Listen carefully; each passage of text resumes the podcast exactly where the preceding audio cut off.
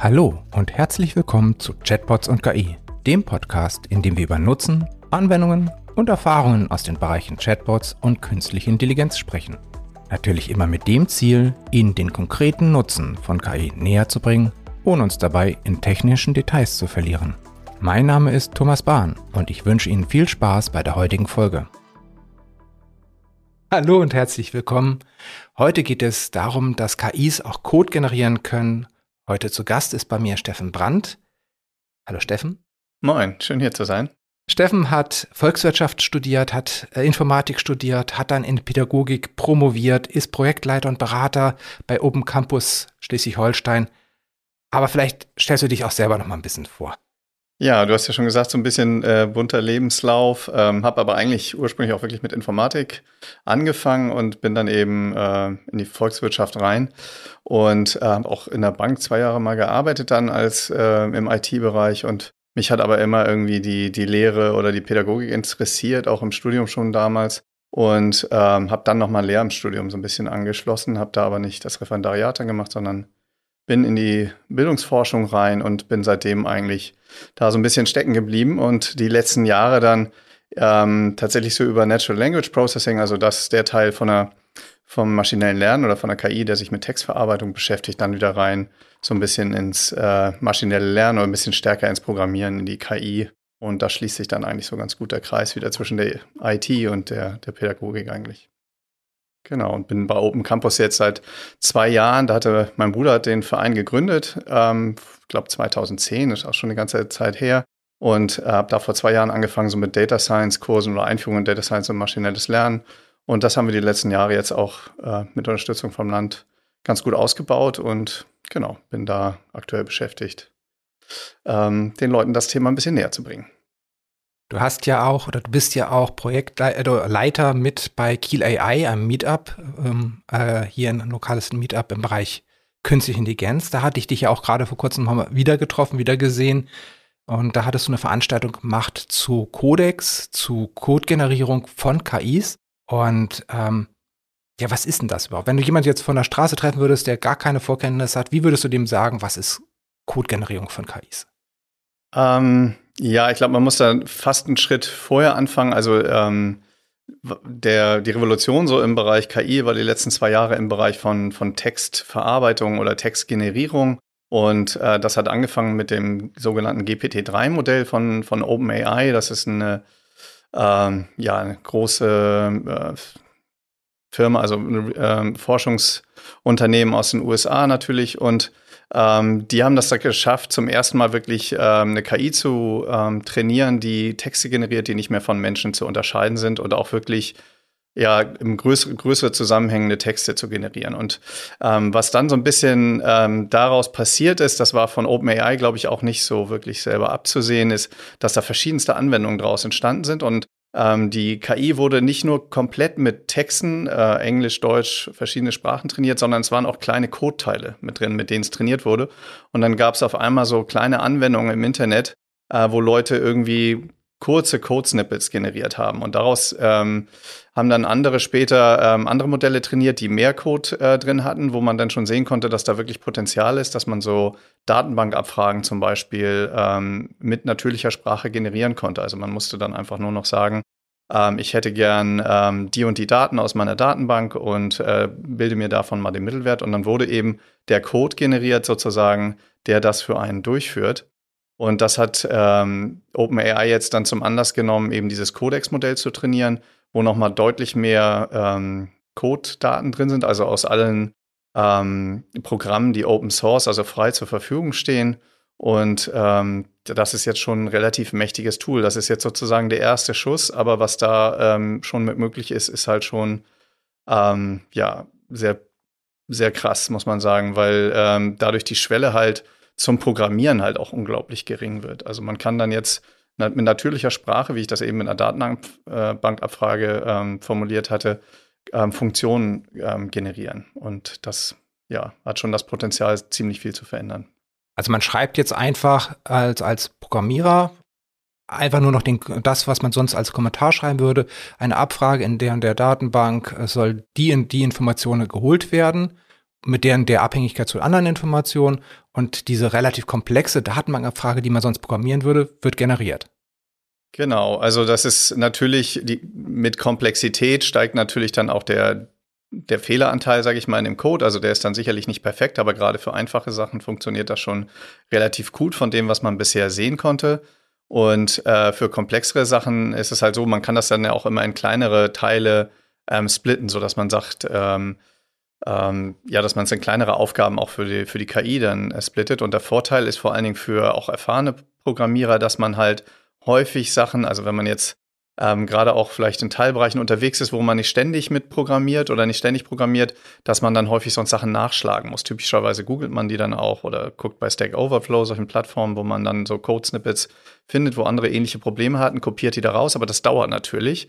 Und der Vorteil jetzt ist, dass man sich die dann halt einfach generieren lassen kann und muss dann nur noch kontrollieren, sozusagen, ob der Code richtig ist. Und das steigert die Produktivität an dem Ende natürlich ganz stark und ermöglicht halt auch Leuten, die vielleicht gar nicht so möglich ähm, dazu imstande wären, ähm, Sachen zu programmieren, die sie vorher nicht hätten programmieren können. Mhm. Das heißt so, dass es wirklich der Nutzen ist, der Produktivitätsgewinn und einfach die jemanden, der noch nicht diese groß, die Fähigkeiten hat, das wirklich selber zu programmieren, ihm diese Arbeit ein bisschen abzunehmen, dass er jetzt zum, Kontroll, äh, zum Kontrolleur wird tut es das, was, er, was da generiert wurde, aber eben halt dieses etwas doch mehr Fachbekenntnisse notwendige, äh, dass man das wirklich selber schreibt, das einem Stück abzunehmen. Genau, auf jeden Fall. Und ich, ähm, die Skepsis ist natürlich, was ich jetzt eben sagte, ja, aber man weiß ja nicht, ob es richtig ist, dann können natürlich wieder Leute das irgendwie verwenden, die nicht wissen, was sie tun. Die sagen einfach, äh, setz mir mal einen Server auf, ähm, häng da mal eine Datenbank dran äh, und dann speichere das und das mal so. Und dann weiß man natürlich nicht, ob das sicher ist und solche Sachen. Mhm. Ähm, da kann man jetzt zwei Antworten zu sagen, glaube ich. Das Problem ist heute ja auch schon so, dass tatsächlich diverse Datenbanken immer regelmäßig wieder im Internet stehen, ohne dass die irgendwie geschützt sind. Also für mich ist dann immer so die Frage, es gibt heute schon Menschen, die kennen sich nicht damit aus und machen diese Sachen unwissenderweise. Wie hoch ist die Wahrscheinlichkeit, dass jetzt ein Code, der generiert wird von dieser KI, der basiert auf ähm, Programmen, die auf, auf guten Programmen, sage ich jetzt mal so, die in äh, Open Source oder frei zur Verfügung stehen, Programmen, die ähm, in der Regel sicher sind ähm, oder von der großen Mehrheit genutzt werden, vielleicht ist die Wahrscheinlichkeit sogar ein Tick höher, dass die Programme sicherer sind.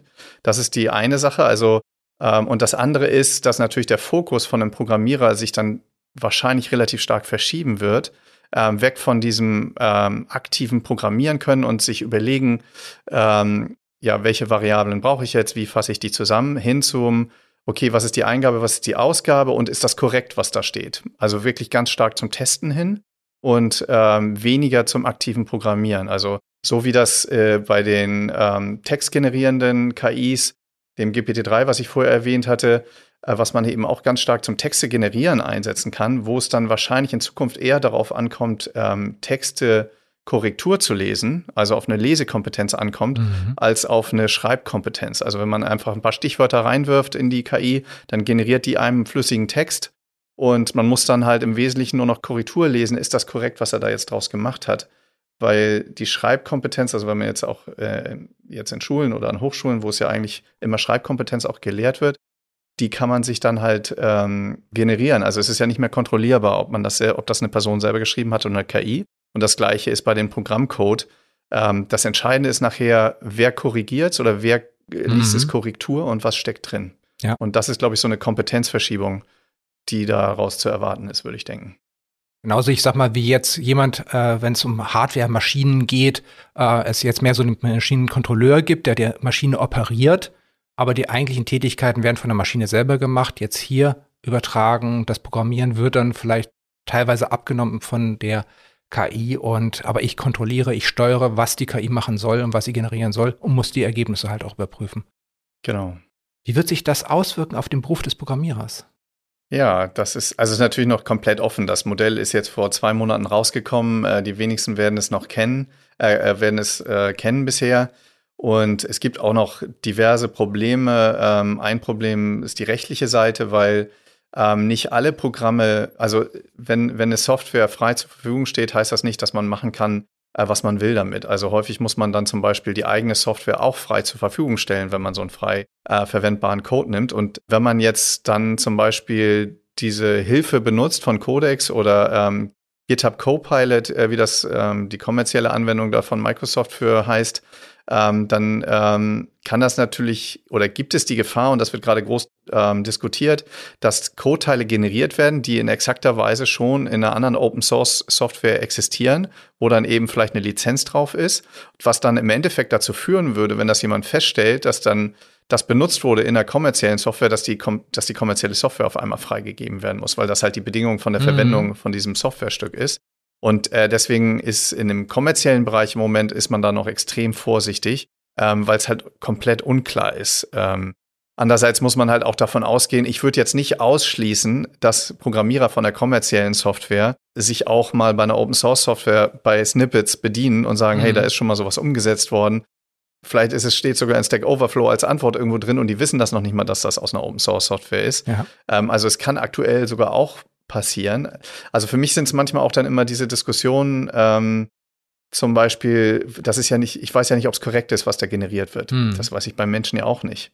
Also es ist, ist häufig immer, ähm, es, oder beim Autofahren haben wir ja auch die Diskussion, natürlich wird eine KI auch Fehler machen, aber wir Menschen machen auch immer Fehler. Ja. Also es ist immer eine Abwägung dessen, wer macht mehr Fehler, Mensch oder KI. Und wir haben im Moment immer noch die ganz große Erwartung, die KI muss perfekt sein. Ja.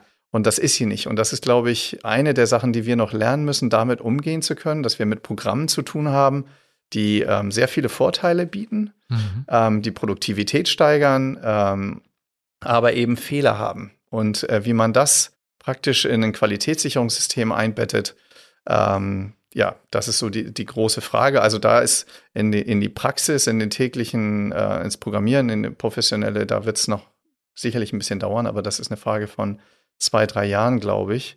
Das ist ja ähm, schon ein übersichtlicher Zeitraum. Das ist ein langer Zeitraum in der KI. Muss man sagen, wenn man sich anguckt, was die letzten zwei, drei Jahre passiert ja. ist in diesem Bereich, man kommt kaum noch hinterher. Ähm, also man ist, äh, und das ist jetzt zum Beispiel auch für die Lehre ein Riesenthema, man kommt eigentlich, man könnte sich Vollzeit damit beschäftigen, einfach nur ähm, zu gucken, was passiert gerade, was sind die aktuellsten Modelle und äh, wie funktionieren die auch nur ansatzweise, dann noch Lehrmaterialien dafür aufbereiten. Mhm. Ähm, also das ist äh, fast nicht mehr möglich, da braucht man schon ein Team. Ja. Und äh, deswegen ist auch dieser Vernetzungsgedanke so wichtig. Ja.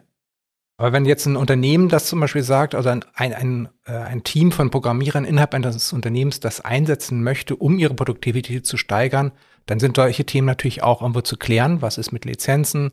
Äh, ist das überhaupt etwas, was reell wahrscheinlich passieren kann, dass ein größerer Abschnitt von Code wirklich eins zu eins so da, äh, generiert wird, wie er dann irgendwo in einer anderen Lizenzsoftware drin ist. Gibt es da schon eine Erfindungshöhe? Ist es lang genug, dass es wirklich schützenswert ist oder ist das eben halt noch nicht der Fall? Ich kann mir vorstellen, dass es schon ein spannendes Thema ist, aber auch ein juristisches Thema eben halt ist. Auf der anderen Seite, wie du gesagt hast, ähm, sie bisher wird ja auch schon so entwickelt, dass man eben halt sich anguckt, mhm. wie wird ein Thema gelöst, wird ein Problem gelöst. Und ja, also ich, ich glaube, man muss auch gar nicht so groß denken an der Stelle. Also man denkt, stellt sich dann wahrscheinlich vor, man hat ein Riesenprogramm jetzt und dann wird das automatisch programmiert und da sind professionelle Programmierer. Das ein Potenzial von diesem Modell sehe ich gerade auf einer ganz anderen Seite, bei Leuten, die bisher gar keinen Zugang hatten, mhm. die ähm, gar nicht programmieren konnten. Und das Beispiel, was ich vorhin sagte mit diesem SQL-Statements generieren, also Datenbankabfragen. Also als ich damals in der Bank gearbeitet hatte oder auch äh, in Berlin jetzt bei einem Startup, war immer eins der großen Fragen, ja, die Daten waren immer alle da. Also auch ja. jetzt äh, von, von den Studierenden zum Beispiel äh, in Berlin bei Kiron, als ich da gearbeitet hatte. Und dann, ja, ich, ich würde gern wissen, ähm, wie viele von meinen Studierenden haben das und das gemacht. Ja, dann muss wieder eine Datenbankabfrage geschrieben werden oder ein Bericht. Das soll dann vielleicht einmal pro Woche erzeugt werden. Ähm, wie, wie, welche Plattform nutzen wir da am besten? Das ist ein riesen komplexes Thema und häufig auch ähm, eher hinten angestellt, weil das ist ja auch so eine Art Qualitätssicherung und meistens wird dann erstmal ja dann ähm, ähm, die Priorität im Programmieren auf andere Stellen gelegt und durch sowas könnte man halt zum Beispiel Leuten, die im Fachbereich sitzen, die Möglichkeit geben, tatsächlich direkt auf die Datenbank zuzugreifen und die Daten zu extrahieren, die sie jetzt brauchen in dem Moment. Und das wäre normalerweise müsste immer ein Programmierer dazwischen sitzen oder eben eine sehr aufwendig programmierte Software-Schnittstelle, die einem das dann über Klicken ermöglicht, sage ich mal. Aber mhm. meistens kann man da nie alle Fälle abdecken. Da sagt, oh Mensch, ich hätte jetzt aber gerne noch die Variable verknüpft mit der, geht wieder nicht. Und wenn man äh, dann halt se sich selber sozusagen SQL-Statements generieren kann, die alle Freiheiten geben, dann kann man halt mit natürlicher Sprache einfach aufschreiben, was man will und kriegt das. Und das funktioniert tatsächlich mit dem Codex-Modell schon super gut. Hm. Und das ist vielleicht gar nicht so eine, eine Riesenanwendung, die man erstmal denken würde, aber die, glaube ich, in der Produktivität unglaublich viel bringen würde für, für Unternehmen. Also die, die, auch die Verbindung oder die Schnittstelle zwischen Low-Code, Low-Code Plattformen, die ja jetzt momentan super gehypt sind, die super wichtig werden, auch weil ähm, der Bedarf an Programmierern auf absehbare Zeit erstmal nicht gedeckt werden kann von Leuten, die das professionell gelernt haben, die Informatik studiert haben oder äh, in diesem Fall vielleicht auch Data Science studiert haben. Und auf der anderen Seite auch äh, Plattformen, ähm, also Analytics-Plattformen, die auch jetzt inzwischen lernen, natürlich sprachliche Beschreibung des Problems zu bekommen und äh, eine Lösung dafür ähm, selbst auszuarbeiten. Also da jetzt so eine Schnittstelle zu schaffen oder so einen Mittelpunkt zu schaffen, dass Menschen aus der Fachabteilung, die nicht gelernte Programmierer sind, mit Hilfe von diesen Plattformen und ein bisschen äh, KI-Unterstützung eben halt mehr machen können als bisher. Genau, und das, das geht auch weiter zum Beispiel, also ähm, Microsoft ist einer der großen Geldgeber jetzt von OpenAI. Also OpenAI ist eigentlich so ein bisschen als Non-for-Profit angetreten, also alles öffentlich sein sollte, aber ist so ein bisschen kommerzieller geworden die letzten Jahre, eben gerade durch den Einstieg von Microsoft auch. Und da wird sicherlich sehr, sehr viel äh, bei dem nächsten Office-Update kommen. Mhm. Ähm, da gab es schon erste ähm, Beispiele jetzt auch, die man sehen konnte, wo das dann so ein Plugin gab in Excel oder in Microsoft Word. Und man konnte dann einfach sagen, ja, mach mir jede fünfte Zeile, markier die mir fett oder markier mir alle Wörter, die die und die Eigenschaften haben, fett. Also dass man irgendwie tatsächlich mit natürlicher Sprache dann auch, also nicht mal mehr geschrieben, sondern einfach äh, über die Stimme ähm, dem äh, Befehle geben konnte und er formatiert das Dokument dann entsprechend um. Mhm. Und das sind natürlich auch Sachen, wo, ähm, ja, wo, wo einfach im täglichen Gebrauch man jetzt nicht mehr im zehnten Untermenü bei Word gucken muss, wie kann ich da jetzt noch was irgendwie formatieren, sondern einfach sagen, ja, mach mir hier die Balken im Excel grün und die, die gelb. Also ähm, mhm. glaube, das sind auch noch wieder Sachen, ähm, wo wir einfach im täglichen Leben dann das viel einfacher haben werden. Ja. Auch das ist ja eine Form von Code-Generierung, das, was man sonst vielleicht als Excel-Makro oder als VBA-Skript machen würde, genau. kann man dann eben halt verbalisieren. Und eben halt auch der normale Fachanwender kann das dann nutzen und verwenden.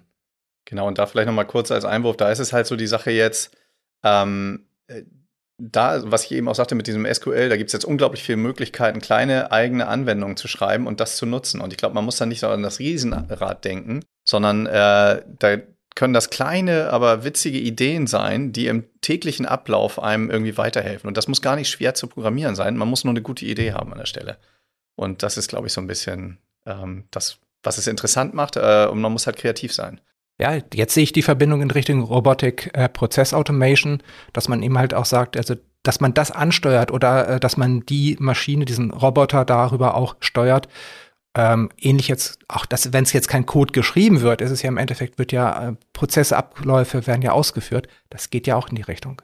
Ja, also genau. Man kann sich ja vorstellen, überall, wo irgendwie so eine Art schematischer Ablauf eigentlich erzeugt oder den man irgendwie vorgeben muss, den man, äh, wo man eine Art Syntax kennen muss, wo man irgendwie vorgeben muss, sowas kann man dann eben automatisieren und ähm, dass man, dass man nicht mehr irgendwie genau muss, ah, muss da jetzt das Komma und hier der Slash und dann da das Argument, ähm, das braucht man dann, die Syntax braucht man eben nicht mehr wissen, sondern man sagt einfach, was man will und der Code wird generiert. Und der ist dann vielleicht nicht 100% korrekt.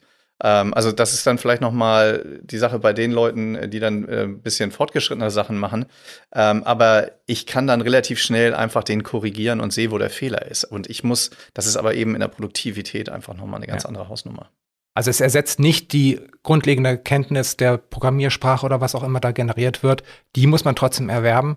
Aber es vereinfacht den Zugang und beschleunigt einfach diesen Wissenserwerb auch, weil man sieht dann halt auch gute Beispiele, hoffentlich gute Beispiele, von denen man halt auch sehr schnell lernen kann. Genau, und was ich jetzt bei mir auch sehe, ich äh, switche auch immer gern zwischen zwei Programmiersprachen, Python oder, oder R oder sowas. Oder ähm, es gibt auch so Full-Stack-Developer, die eben mit vielen unterschiedlichen ähm, Programmiersprachen arbeiten und dann kommt man gerne mal durcheinander und weiß nicht mehr, wie war das jetzt bei der Sprache nochmal oder bei der. Und da ist das einfach eine Riesenhilfe dann, äh, dass man sich nicht mehr auf diese Syntax konzentrieren muss, sondern es kommt wirklich darauf an, ähm, die Funktionen selbst und was die, welche Ausgaben sie produzieren und produzieren sollen, ähm, dass die korrekt sind und äh, gut, effizient aussehen. Mhm. Na, GPT-3 ist ein paar Monate alt.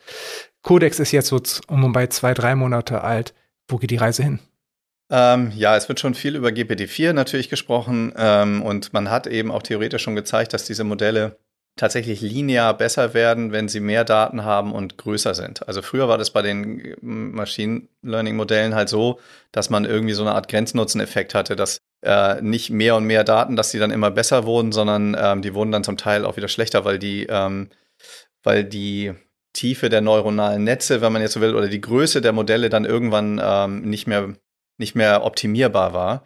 Und bei diesen neuen Modellen, diesen Transformer-Modellen, die dahinter stecken, ist das eben so, dass die, dass man die beliebig hoch skalieren kann, sozusagen. Und ähm, die werden dann tatsächlich auch linear besser. Und das heißt, eins der pro großen Probleme jetzt auch bei GPT-4 wird sicherlich sein, Textdaten in guter Qualität zu bekommen. Weil mhm. beim GPT-3 hat man schon mehr oder weniger das Internet leer gelesen, kann man schon sagen. Und ähm, man will halt nicht alles an Texten benutzen. Das heißt, ja. man will jetzt nicht Twitter oder ähm, solche Textressourcen benutzen, sondern es soll ja qualitativ guter Text sein, der möglichst auch keine diskriminierenden Elemente enthält, was auch schon wieder ein Riesenthema ist, ähm, weil selbst natürlich Bücher aus der Vergangenheit oder sowas sind natürlich auch diskriminierende Darstellungen drin und sowas spiegelt sich dann alles wieder in dem Modell und da muss man halt immer sehr aufpassen. Das kann man dann im Nachhinein auch zum Teil wieder ein bisschen adjustieren aber ähm, das ist zum Beispiel auch jetzt beim Codex dann auch wieder ein Riesenmodell. Jetzt hat man GitHub benutzt als großes Repository, wo die ganzen ähm, offenen Programme drin sind. Das ist aber ja auch begrenzt. Mhm. Und ähm, da ist es halt auch so, dass man dann zum Beispiel auch viel vielleicht ältere Programme drin hatte oder äh, Programme, die gar nicht so gut sind. Also eine Qualitätssicherung ist ein Riesenthema an der Stelle mhm. und genügend Daten zu finden. Und für Englisch funktioniert das halt gut, aber wenn man sich mal zum Beispiel sowas für Holländisch machen will, ähm, oder für, wo man denkt, da gibt es ja auch schon Daten im Internet, aber es ist nicht ansatzweise so viel ja. wie, wie Englisch. Und ähm, desto weniger im Internet an, zur Verfügung ist, desto schlechter werden die Sprachmodelle in den ja. Sprachen. Und was bedeutet das dann eigentlich für die Produktivität in der Sprache? Also wenn ja. man sich jetzt überlegt, dass die Menschen, die dann Holländisch sprechen oder, oder vielleicht noch ausgefallenere Sprachen, ähm, dass die in der Sprache, weil die Holländer können dann vielleicht ja noch Englisch, das ist ja noch gut, aber es gibt vielleicht auch Sprachen, wo die das halt nicht so gut können in den Fremdsprachen. Ähm, die können dann halt nicht diese Modelle benutzen, weil die das gar nicht trainieren können für die mhm. Sprache. Da gibt es gar nicht ausreichend Daten. Und deswegen sind diese Modelle halt ähm, schon auch ein Thema. Die Europäische Union will jetzt ein eigenes Modell schätzen, weil im Moment sind die in amerikanischer Hand. Die Chinesen haben natürlich auch ein Riesenmodell, das Oder aktuell größte sogar. Und ähm, genau, das ist so ein, sind, sind strategische äh, Ziele jetzt sozusagen, ja. solche Modelle zu haben. Oder du hattest eben jetzt auch schon gesagt, bei Codegenerierung, was da ja auch wesentlich ist, ich meine, Code ist dann ja wieder programmiersprachenabhängig, aber vielleicht bis auf die Kommentare weniger äh, natürlichsprachig abhängig. Aber da Version ist ein Thema. Das heißt, der Code, der da ist, der gelernt wird, bezieht sich automatisch immer auf Versionen, die schon da sind und zum großen Teil auf Versionen, die alt sind. Und wenn man halt jetzt mit neueren Versionen von Programmiersprachen andere Konstrukte verwenden könnte, hat das die AI, äh, hat das die KI noch nicht gelernt. Genau, das, das ist so ein Thema, zum Beispiel das GPT-3 ist jetzt halt anderthalb Jahre alt oder sowas, glaube ich. Und ähm, das ist halt, das heißt, alle Ereignisse, die in 2020 jetzt passiert sind, Covid zum Beispiel, mhm. Ähm, sind da nicht drin. Also normalerweise würde man, wenn man das Modell benutzt und man will eine Geschichte sich generieren lassen und man fängt die irgendwie an mit äh, aktuell grassierten Virus oder so, dann würde der nie auf die Idee kommen, da irgendwas mit Covid drüber zu schreiben oder ähm, solche Sachen, weil er das, diese Geschichte nicht kennt, ja. die letzten anderthalb Jahre fehlen. Und das Gleiche ist natürlich bei Codex. Ähm, wenn Programmiersprachen ein großes Update bekommen und ähm, da ist noch nicht viel drin, noch nicht viel veröffentlicht in dem Bereich, dann kann das das noch nicht. Das heißt, das ist deutlich träger. Ähm, man könnte dann natürlich selektieren, also man kann dem Codex dann vorgeben, okay, ich möchte jetzt ähm, die und die Library benutzen mit der und der Versionierung. Das wird in, äh, in GitHub ja mit drinstehen sozusagen, ähm, aber dann wird das halt entsprechend wenig sein im mhm. Zweifelsfall und auch die Qualität wird dann vielleicht nicht so gut sein. Also das ist dann immer die Frage, wie hoch ist das die Transfermöglichkeit von einer Version zur anderen? Ja. Und ähm, das, was ich eben sagte mit, mit Holländisch und Deutsch zum Beispiel, da ist es auch so zum Beispiel, ähm, wenn ein Modell in Deutsch trainiert ist und in Holländisch trainiert wird, dass, dass die auch sehr viel Transferwissen dann übernehmen. Also es gibt dann diese multilingualen Modelle, so wie eben auch diese Codex-Modelle, die auch mit mehreren Programmiersprachen programmiert sind. Die Strukturen der Programmiersprachen sind ja häufig ähnlich. Es mhm. gibt ähm, Datenstrukturen, es gibt Funktionen und so weiter.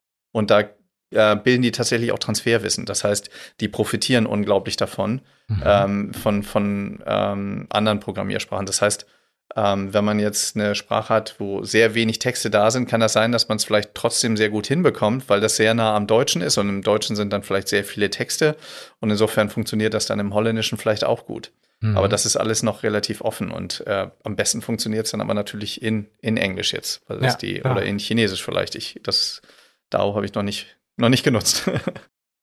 aber lass uns noch mal zurückkommen zu Open Campus. Du hattest ja auch gerade jetzt vor zwei Tagen ähm, ein Riesenartikel in der lokalen Zeitung hier über Open Campus.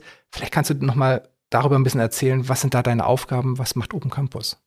Ja, äh, gute Frage. Wird immer wieder gern gestellt und ist kompliziert zu beantworten, weil wir halt ein sehr vielschichtiger Verein sind. Also wir sind erstmal ein gemeinnütziger Verein und gegründet eigentlich mit dem Ziel, ähm, Studierenden in Praxis Prax äh, praxisnähere Projekte zu ermöglichen oder mit Unternehmen zusammenzubringen auch. Also weil ähm, sowohl mein Bruder, der den Verein gegründet hat, als auch ich haben Informatik studiert und ähm, es war, ist, ich weiß nicht genau, wie es jetzt ist, muss ich sagen, äh, immer sehr theoretisch ähm, das Studium und man hat eigentlich kaum Praxiserfahrung gehabt, obwohl man eigentlich ähm, und die Projekte landeten dann in der Schublade sozusagen, die man da gemacht hatte. Die waren ähm, nicht für die Praxis. Und dann war halt die Idee, okay, lass doch mal irgendwie ähm, versuchen, Projekte aufzusetzen, wo wir ähm, wo Unternehmen Probleme haben. Das waren, glaube ich, damals zum Beispiel auch Webseiten dann irgendwie, die dann mal aufgesetzt wurden von Studierenden einfach, die das dann als Praxisprojekt genutzt haben für, für kleine Unternehmen, die sich sonst selber keine Webseite entwickelt hatten. Das war also mhm. vor ähm, zu der Zeit noch, noch ein Thema, da gab es noch nicht diese ganzen CMS. Und ähm, daraus entwickelte sich dann ähm, Stück für Stück, also dann kam ein Coworking Space dazu, das war auch eine der ersten Sachen. Also Maibu war ja damals, also hier das so ein lokales Radunternehmen, die waren, glaube ich, damals eine der ersten, die dann auch in, ähm, bei, bei Open Campus mit in dem Coworking-Büro ähm, damals im Wissenschaftszentrum waren. Und ähm, da kam dann, genau, ein Coworking Space dazu. Inzwischen ist es noch ein Fab Lab. Ähm, in der Leginstraße äh, ein neuer Coworking-Bereich. Ähm, was haben wir noch? Seed Social Entrepreneurship Education. Dann eben das Machine Learning Degree ähm, mit der Kiel AI-Initiative. Ähm, oh, jetzt habe ich bestimmt ein paar Sachen vergessen. Aber äh, man kann sich sagen, also es sind zwölf Initiativen, die Zahl habe ich gerade noch im Kopf. Und der Teilbereich, in dem ich jetzt beschäftigt bin und von dem auch der Zeitungsartikel, den du angesprachst, ähm, handelt, ist eben dieser Bildungsbereich. Ist eigentlich auch einer der ursprünglichsten sozusagen, wo auch wir ähm, sehr viel Kontakt haben eben mit, mit Studierenden oder mit ähm, Young Professionals, wie man so schön sagt, oder mit auch Rentnern und Schülern, die ähm, da alle teilnehmen können und wo wir halt viel ähm, draus schöpfen, auch ähm, Leute, die dann vielleicht ein Startup gründen wollen. Oder am Waterkern Festival, das habe ich noch vergessen, das ist natürlich auch noch eine, eine sehr große Initiative bei uns, ähm, teilnehmen wollen. Und ähm, genau, da haben wir jetzt das Bildungsprogramm in den letzten Jahren so ein bisschen ausgebaut, sind jetzt 27 Kurse. Ähm, und durch Corona ist das halt so, dass tatsächlich auch die Anzahlen bei uns sehr stark gestiegen sind, weil wir natürlich alles online anbieten konnten und wir hatten schon relativ früh auch angefangen mit diesem Blended Learning, dass mhm. man halt ähm, online ähm, lernt über äh, Massive Open Online Courses, diese mhm. MOOCs, die ähm, hoffentlich ein bisschen bekannter geworden sind durch Corona jetzt, aber die sehr hochqualitative Bildung bieten ähm, und eben online. Und dann ist das Problem bei den Kursen aber schon immer gewesen, dass die Motivation halt, also dass man das durchzieht bis zu Ende, ist unglaublich schwer, wenn man alleine für sich davor ja. arbeitet. Und unser Ziel war dann eben da auch ähm, im Web-Development-Programm am Anfang, da eine Community, zu, eine Lern Lerner-Community zu bieten, wo man das dann eben zusammen durchzieht. Und das haben wir äh, im Machine Learning-Bereich jetzt insbesondere auch gemacht und da klappt das auch ganz gut. Und das war jetzt für Corona natürlich auch ein super Vorteil, diese Online-Kurse nutzen zu können. Und da hatten wir jetzt, ja, ich glaube, jetzt so an die 1000 Bewerbungen wieder dieses Semester. Für die 27 Kurse. Für die 27 Kurse und ähm, ja, wird ähm, erfreut sich nicht nur in Kiel, sondern eben auch bundesweit oder auch, äh, wir haben auch aus der Schweiz Teilnehmer, ähm, schon recht großer Beliebtheit. Und durch die Kooperation mit den Kieler Hochschulen, ähm, also ähm, gibt es dann halt auch die Möglichkeit, ECTS zu bekommen mhm. ähm, für die Studierenden und ähm, teilweise eben auch nicht nur in Kiel, sondern auch außerhalb. Wir kriegen das dann nur zum Teil mit, dass die uns dann schreiben, dass der Kurs jetzt an ihrer Hochschule anerkannt wird und äh, wir fragen das gar nicht so ab, weil wir relativ wenig Daten von den ähm, Teilnehmenden bekommen, weil ähm, bei uns kann halt jeder einfach teilnehmen und das Einzige ist ein Motivationsschreiben, was mhm. geschrieben werden muss und danach entscheiden wir dann und nach den Anzahl der Plätzen, je nach Kurs. Genau, ich weiß nicht, ob das so ein bisschen, also es geht so ganz grob nochmal so um Future Skills, also Game Development, ähm, Virtual Reality, Social Media, ähm, dann natürlich die Machine Learning Bereiche, Blockchain haben wir, ähm, Quantum Computing jetzt dieses Semester das erste Mal. Alles so Themen, die relativ neu sind, sage ich mhm. mal. Ähm, und wo wir halt durch die Verbindung auch zum Startup-Sektor dann die, die Möglichkeit haben, auch Leute zu finden, die in dem Bereich Kompetenzen haben und die da mhm. was erzählen können. Und das ist, glaube ich, so, was dieses Open Campus ausmacht.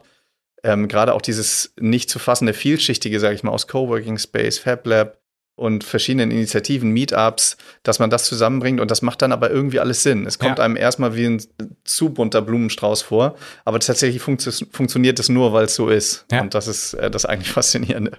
Und du machst da ja auch Kurse zum Machine Learning? Genau, also ähm, dieses Semester haben wir da sieben Kurse im Angebot und haben auch ein Machine Learning Degree aufgesetzt mit Unterstützung vom Land im letzten Jahr. Und das, ich mache jetzt Einführung in Data Science und maschinelles Lernen und Natural Language Processing mit Transformern. Also das ist genau das, äh, worum wir hier, worüber wir gerade gesprochen haben. Also diese neueren Modelle, äh, mit denen man sehr gut Texte generieren kann und dann den maschinelles Lernen mit TensorFlow. Das ist ein so ein, so ein Standardpaket. Und zusätzlich haben wir aber auch Kurse wie äh, für Computer Vision, also für Bilderkennung oder für, für GANs, ähm, äh, wo es darum geht, äh, wie man diese Bilder generiert von Menschen, die nicht existieren mhm. und haben einen auch speziell für, für die Medizin. Ähm, und das sind halt auch in Zusammenarbeit dann, also meistens der Lerncontent von der University of Stanford, die halt äh, Online-Kurse entwickelt haben, mhm. entsprechend, die wir dann nutzen und begleiten. Und das ah, ist ja. natürlich ein Riesenvorteil, äh, weil wir selber die gar nicht so aufbereiten könnten, keine äh, Aufgaben, also das wäre unglaublich äh, ja, zeitaufwendig. Und ähm, die aber zu begleiten und unser Wissen da zur Verfügung zu stellen und Fragen zu beantworten, das, das ist halt machbar. Und dadurch mhm. können wir so, ähm, so ein cooles Kursprogramm anbieten in dem Bereich. Ausbildung im Bereich KI, was denkst du, kommt es darauf an? Auf was kommt es an? Also ich würde sagen, da gibt es zwei unterschiedliche ähm, Zielrichtungen oder vielleicht sogar drei. Ähm, das eine ist natürlich das Technische, also dass man immer Leute braucht, die wie so Ingenieure, die wissen, wie man ein Auto baut, sage ich jetzt mal so, die das absolute Hintergrundwissen und auch da das weitertreiben können. Und das ist sicherlich auch für Deutschland wichtig, dass man da ähm, dabei bleibt. Zweites ist, ähm, wenn man jetzt in dem beruflichen Kontext bleibt, sicherlich, dass man so diese Manager, Projektmanager braucht, die ähm, ein Verständnis dafür haben, wie man KI einsetzt, welche ähm, Hilfsmittel man einsetzen kann oder welche Daten man zum Beispiel braucht. Also wo man schon äh, insbesondere Datenverständnis haben mhm. muss, um zu verstehen, was die Modelle brauchen. Und das ist vielleicht im Moment sogar die am dringendsten gebrauchte Kompetenz, also wirklich Verständnis für Daten haben. Und das ist viel Fachkompetenz für die, für den Fachbereich, aus dem die Daten kommen. Ja. Und ähm, das dritte ist dann eben für, für, für die Allgemeinheit, sage ich jetzt mal, dass man ähm, verstehen muss, was aktuell schon alles möglich ist mit diesen Modellen. Und ich glaube, das wird die nächsten zwei, drei Jahre ein ganz entscheidender Faktor sein, oder ist es ja eigentlich auch jetzt schon, wenn man sieht, was gesellschaftlich passiert mit uns, ähm, dass diese Modelle eben dadurch, dass sie einen immer genau da abholen, ähm, und ich rede jetzt nicht unbedingt noch von, von den textgenerierenden Modellen, die da auch noch ein Problem sind, sondern eigentlich von diesen optimierenden Modellen, die einem immer genau die Nachricht geben, die man gerne lesen will. Die einem ähm, so eine schöne Bubble äh, in den Social Media erzeugt, wo man immer neugierig weiterliest und immer bestätigt wird in dem, was man denkt. Ähm, und das ist halt aktuell schon ein Riesenproblem. Ja. Ähm, das den Leuten bewusst zu machen, dass das nicht die Realität ist, sondern dass das von der KI erzeugte Realität ist, die so erzeugt wurde, dass sie einem gefällt. Mhm. Und außerhalb davon äh, kann es durchaus ganz anders aussehen. Und ich glaube, das ist eine Riesenaufgabe und das wird halt noch weiter, geht halt weiter und weiter oder ist ja auch schon so, dass eben Bots unterwegs sind, die eben einfach wie Menschen aussehen, sage ich jetzt mal vom Profil her, mit, man live mit denen reden kann. Und das sind aber keine Menschen, sondern das sind Bots, die einen bestimmten Auftrag haben. Das heißt, dass eben halt auch diese, das, was jetzt bisher schon Medienkompetenz war, jetzt noch mehr auch in diese Richtung auch nochmal weiter geschult werden muss. Das heißt, die, die Ausbildung von Schülern, von Studenten in der, in der Hinsicht vielleicht auch ausgeweitet werden darf. Welche Auswirkungen hat das denn ansonsten noch so KI, Codegenerierung, äh, Textgenerierung? Welche Auswirkungen hat das auf die Ausbildung von Schülern und Studenten? Das ist auf jeden Fall ein Riesenthema. Also ich glaube einerseits dieses, ähm, dieser unbedingte ähm, soll ich sagen, dass wir unbedingt die Studierenden und die, die Schülerinnen besser gesagt darauf vorbereiten müssen, dass sie so eine Art soziale Kompetenz mhm. dafür entwickeln, was, was real ist und was, was produziert ist. Mhm. Ähm, man, Im Moment ist es ja auch so, zum Beispiel bei Filmen, dass man häufig noch sieht, bei Special Effects jetzt zum Beispiel, ah, da ist irgendwie was computergeneriert ist, aber das hat auch schon nachgelassen. Also ja. man, es wird schwieriger und schwieriger. Meine Mutter zum Beispiel, äh, die hat vor fünf bis zehn Jahren das schon nicht mehr erkannt, obwohl man dachte, das sieht man doch ganz klar. Mhm. Und äh, weil sie halt einfach nicht damit aufgewachsen ist, dass irgendwie bestimmte Special Effects möglich sind. Und ich glaube, wir müssen unsere ähm, zukünftige Generation eben damit ganz stark ähm, darin schulen, zu wissen, was möglich ist und was nicht möglich ist, um, ja. um, das, zu differenzi um das differenzieren zu können. Und ähm, ja, da sehe ich eine Riesenaufgabe vor uns, wo ich selber auch noch nicht weiß, wohin das führen soll, weil ähm, wie gesagt, man, äh, das werden dann auch laufende Bilder sein, Videos von Menschen, die wir kennen, die uns nahestehen, die die Stimme haben, die uns irgendwas flüstern, sage ich jetzt mal so. Und es gab schon diese ähm, Fake Calls, dass irgendwie der CEO von einem Unternehmen oder der Leiter von einem Unternehmen irgendwie bei der Sekretärin angerufen hat, sagt, bitte, ich brauche hier ganz dringend Geld, überweisen Sie mal Geld auf das Konto. Mhm. Das wurde dann tatsächlich gemacht in einigen Fällen und das war aber nicht der Chef, das war einfach nur ein Deepfake. Mhm. Und ähm, wenn man sich überlegt, dass diese Enkeltricks äh, auf welchem Level die aktuell sich spielen, dann kann man sich vorstellen, wo die in zwei, drei Jahren sind. Manchmal möchte ich es mir nicht ausmalen. Ähm, das sind dann immer so die ganzen Dystopien, aber es gibt natürlich auch hoffentlich genug Utopien, die wir da noch mhm. erzeugen können. Aber ich glaube, das Wichtige ist halt, dass wir damit um, dass wir lernen, damit umzugehen. Ja. Oder vielleicht auch, wenn es jetzt gar nicht mal so, äh, so diese, diese Schreckensvision oder sowas reingeht, sondern einfach nur dieses, was ist denn wirklich heute schon, Stand heute mit einer KI möglich? Wo kann sich Menschen unterstützen? Wo kann sie im Unternehmen eingesetzt werden? Und was ist etwas, was auch in, in absehbarer Zukunft nicht funktionieren wird? Da einfach jetzt auch mal so eine Aufklärung in die Gesellschaft zu bringen, nicht nur über die Schüler und Studenten und Studierenden, aber eben halt auch in die Gesellschaft zu bringen, was geht denn eigentlich jetzt heute schon, wo ist der Nutzen, wo können wir alle davon profitieren, dass eben halt eine KI bestimmte Aufgaben, die für Menschen vielleicht auch eher lästig sind, abnehmen kann oder eben halt Entscheidungen treffen kann, die zugunsten von Menschen im Endeffekt dann ja auch sein können. Hast du vielleicht auch einen Ratschlag für Schüler, Studierende zu diesem Thema, den du gerne mit ihnen auf den Weg gehen würdest?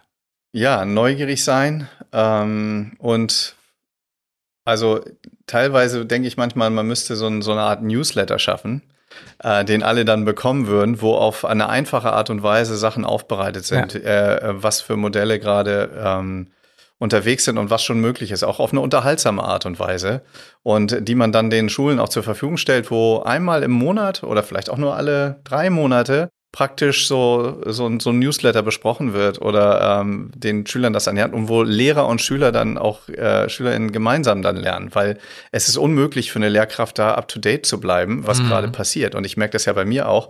Also jetzt gerade bei dem NLP-Kurs zum Beispiel ist eine der ersten Aufgaben für nächste Woche, einfach das Internet zu recherchieren und gucken, welche Modelle und welche Anwendungen da gerade aktuell sind. Und ich hoffe eigentlich, dass ich auch dabei lerne. Ja. Also das ist so mein großes Ziel auch bei diesem Kurs, dass wir da zusammen durchgehen. Natürlich habe ich schon ein bisschen Hintergrundwissen, weil ich da schon mal was gemacht habe. Aber ich hoffe, ich werde auch ganz viel lernen bei diesem Kurs. Mhm. Und ich glaube, dieses gemeinsame Lernen von, von eher so einer Coaching-Funktion, ähm, die dann die Lehrkraft hat und ähm, zusammen äh, explorieren mit ähm, SchülerInnen, was dann gerade passiert, das ist, glaube ich, ähm, auch ein Switch im, im Unterrichten, der irgendwie dann an der Stelle zumindest passieren muss, bei Sachen, wo, wo sich die Inhalte so schnell ändern. Das ist in der Schule oder im Studium halt relativ selten bisher gewesen, dass sich die Inhalte so schnell ändern. Ich meine, meine Mathematik ist jetzt ein paar tausend Jahre alt. Natürlich gab es in den letzten 100 Jahren auch Weiterentwicklung, aber das ist nicht in den Grundlagen, nicht in der Basis, das, was jetzt ich sag mal, in der Schule beigebracht wird, sondern das sind dann schon die Spitzen.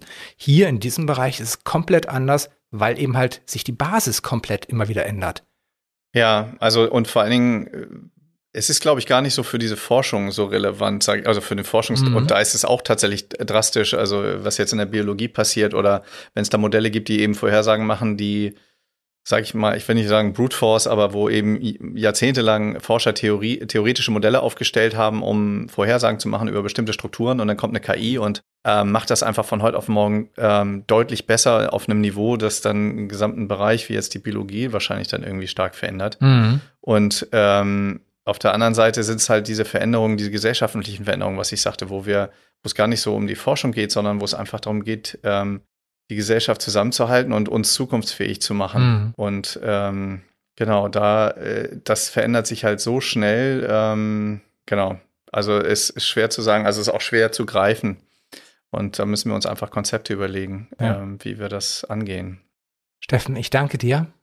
Es war ein sehr, sehr schönes Interview. Ähm, ich habe sehr, sehr viel auch wieder mitgenommen und vielen Dank. Ja, vielen Dank für die Einladung. Gerne.